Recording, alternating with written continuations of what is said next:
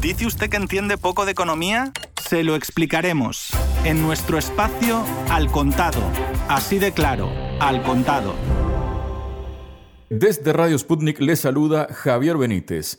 Improvisación, arte de improvisar. Improvisar, hacer una cosa de pronto sin preparación alguna y con los medios de los que se dispone en ese momento. Ejemplo, el Banco Central Europeo improvisa un rescate a la economía de la Unión Europea. Si hay algún país que no se deja ganar por los imprevistos y menos en temas de economía, ese es China, ni siquiera en épocas de pandemia. Y si no lo creen, echemos un vistazo. El pasado 29 de octubre concluyó la quinta sesión plenaria del decimonoveno Comité Central del Partido Comunista de China. Durante el evento se adoptaron propuestas para la formulación del decimocuarto plan quinquenal que va de 2021 a 2025, que guiará además el desarrollo económico y social y los objetivos 2035. O sea que se trata no solo de un plan quinquenal, sino que hay una vista a 15 años en esta planificación. Da la impresión, algo que estaremos aclarando en un momento.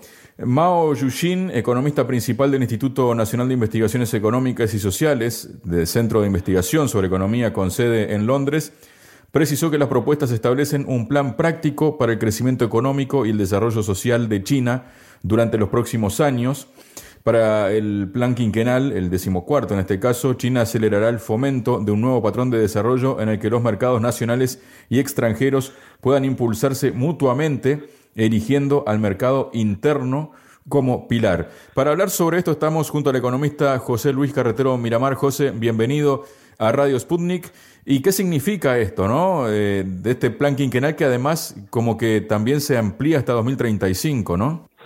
Bueno, los planes quinquenales son un instrumento de dirección de la política económica que utiliza la dirigencia del Partido Comunista Chino desde los años 50. En gran medida, lo que permite es al Estado chino determinar cuál va a ser la evolución de la economía en los años posteriores. Esto ha venido funcionando muy bien. Precisamente desde los años 50 se han implementado, creo que son 13 planes quinquenales. Estos 13 planes quinquenales han permitido hacer pasar a la República Popular China de una economía agraria de subsistencia, donde no estaba garantizada la soberanía alimentaria para el conjunto de la población, a una economía que en estos momentos está peleando por el primer puesto en el desarrollo económico global, es decir, en una economía que en estos momentos eh, es uno de los grandes ejes geopolíticos y geoeconómicos del mundo. Entonces, eh, hemos de tener presente que este instrumento de planificación permite al Partido Comunista Chino mantener el dominio fundamental sobre los ejes estratégicos esenciales de la vida económica. Pese a lo que solemos pensar en Occidente, en China todavía el Estado tiene, tiene eh, una gran importancia en enormes sectores económicos. En los principales sectores económicos leamos por ejemplo el sector financiero, leamos por ejemplo el sector del transporte, etcétera, el Estado sigue teniendo todavía una gran capacidad de actuación y de determinación de las políticas que se van llevando a cabo. Además, los planes quinquenales chinos son planes que toman una forma indicativa, es decir, lo que hace la dirigencia del Partido Comunista con este plan quinquenal, que se tendrá que aprobar en marzo en el Congreso Nacional del Pueblo, es decir, en el Parlamento chino, en su redacción definitiva, pues lo que hace es establecer una serie de objetivos finales. Y estos objetivos finales, los distintos poderes locales van a ir compitiendo entre ellos para ver quién los cumple mejor. Es decir, tienen una libertad mucho mayor para ver cómo se cumplen. Y en ese sentido, luego se establece esta competencia que puede resultar virtuosa entre los distintos gobiernos locales para ver quién cumple mejor esos objetivos que ha planificado la cúpula del partido. ¿no? Entonces, en este sentido, lo que ha establecido este nuevo plan es una serie de ejes fundamentales para el año 2025 en principio, como tal plan quinquenal, pero teniendo en cuenta la situación, la coyuntura internacional en la que ahora se encuentra la economía china, que ha sido impactada por distintas cosas. En primer lugar, por la pandemia de COVID-19, que implica una situación delicada, porque al fin y al cabo China ha salido mejor que otros países de la pandemia, al menos de momento, pero se podría volver a reproducir en cualquier momento, mientras no haya una vacuna mientras no haya un tratamiento altamente efectivo.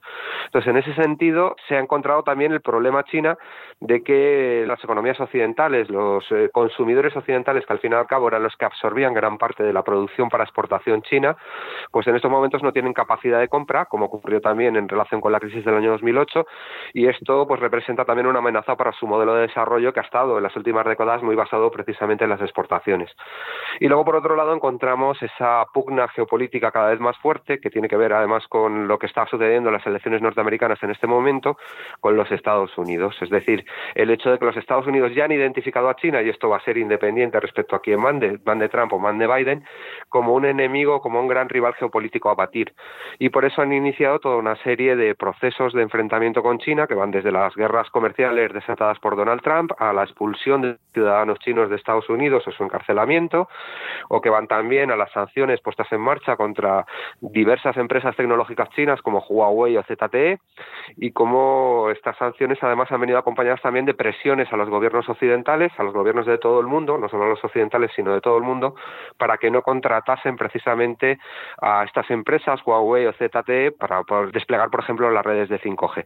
Bueno, pues en esta coyuntura tan delicada, China lo que hace es intervenir y preparar una visión estratégica para los siguientes cinco años, para el año 2025, como decía, pero en este caso también, no solo para el año 2025, sino que se adelanta, intenta adelantarse, al menos en cuanto a objetivos, para el año 2035, buscando una mayor profundidad estratégica, buscando una mirada más larga, con un horizonte mayor, lo cual le permita, pues, en un momento determinado, llegar a cumplir esos objetivos seculares que tiene desde hace 50, 70 años, que es precisamente convertir a China en un país próspero, en un país de alto desarrollo tecnológico, de alto desarrollo industrial, no basado únicamente en las exportaciones. Y esto es lo que conecta también con cuál es el corazón de este plan quinquenal que ha aprobado el Partido Comunista Chino.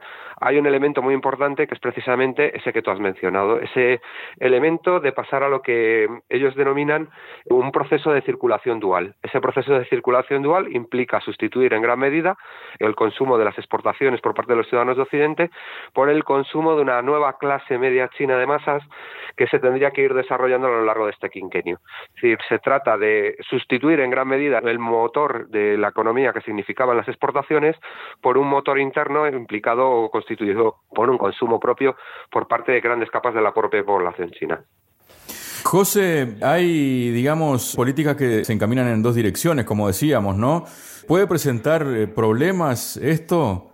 ¿Para China? Sí, claro, al fin y al cabo se está hablando de un motor dual, es decir, no se trata tanto de sustituir completamente las exportaciones o el consumo proveniente del exterior por un consumo proveniente del interior, sino que se trata de conectar o de hacer funcionar de una manera virtuosa los dos motores, el motor externo, es decir, las exportaciones, y el motor interno, es decir, la generación de una clase media consumidora interna.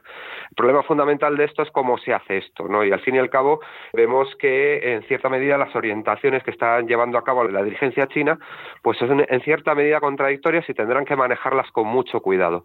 Por un lado se habla de la liberalización y apertura al comercio mundial o a los flujos financieros internacionales de determinados sectores, como pueda ser, por ejemplo, el sector financiero. Occidente lleva mucho tiempo presionando en torno a esta necesidad de que el sector financiero chino se abra a las grandes empresas eh, de inversión eh, estadounidenses, extranjeras, etcétera. Este proceso está en marcha, todavía es muy limitado, pero está en marcha.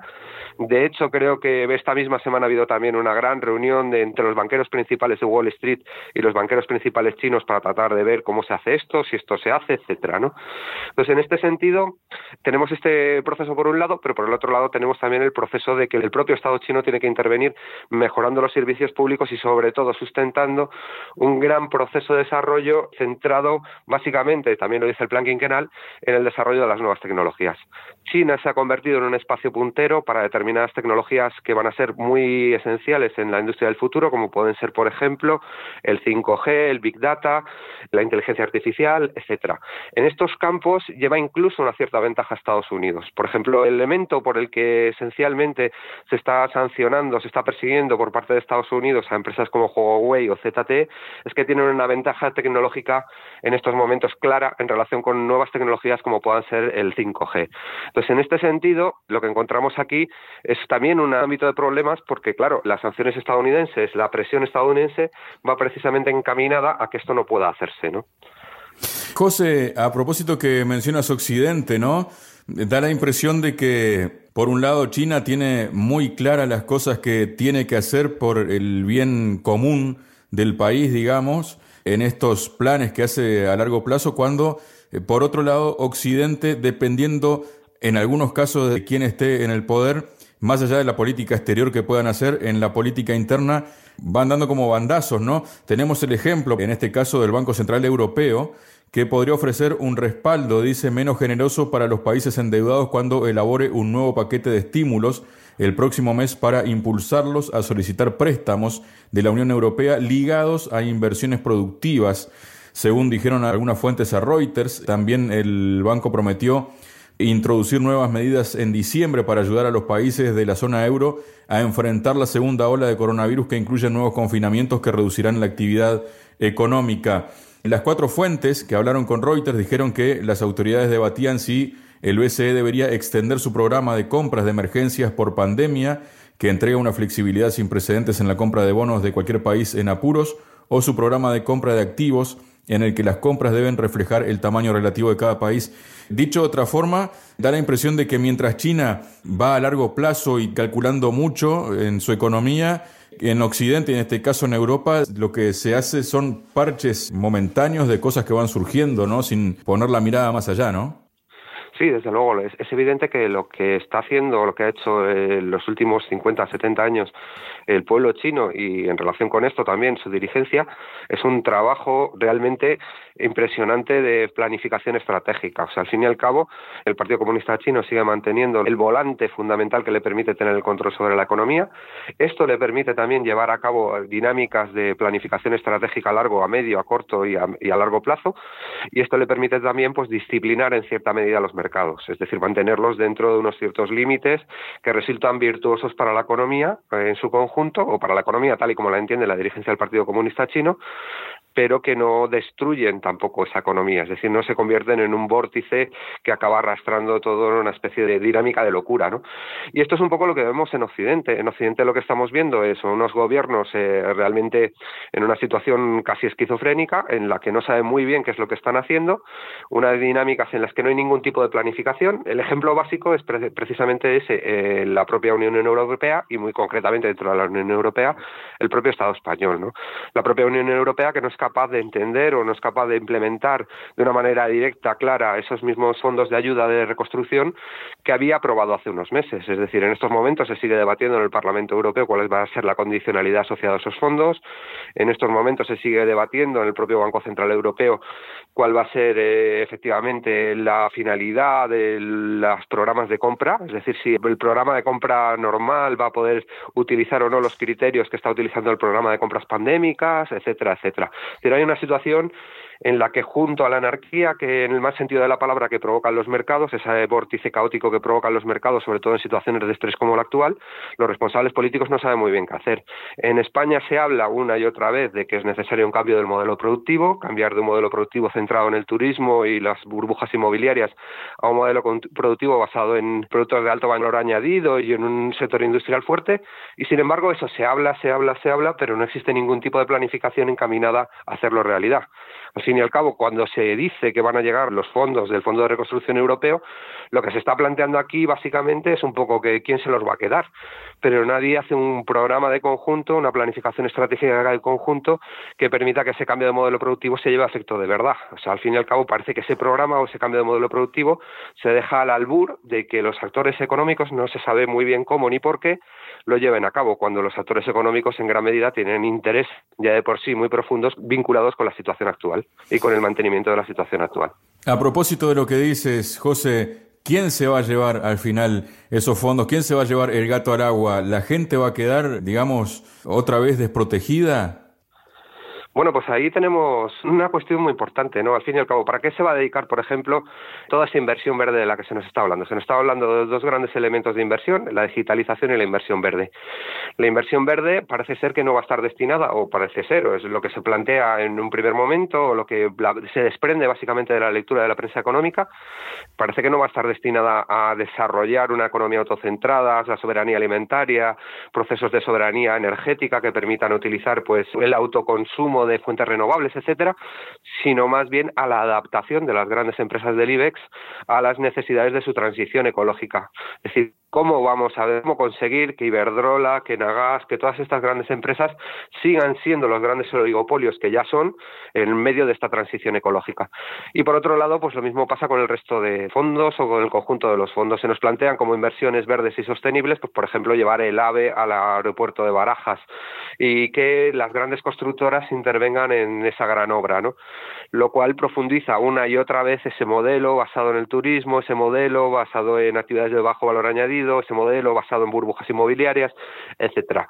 Profundiza una y otra vez en lo mismo porque realmente no existe la posibilidad de planificar y planificar implica transformar lo que hay y transformar lo que hay implica obviamente tocar los intereses de las grandes empresas del IBEX que al fin y al cabo son las que quieren llevarse el 90, al 80, 90% de estos fondos, independientemente de que luego quede algo pues pagar a la gente que está en los ERTES o para pagar a cosas semejantes.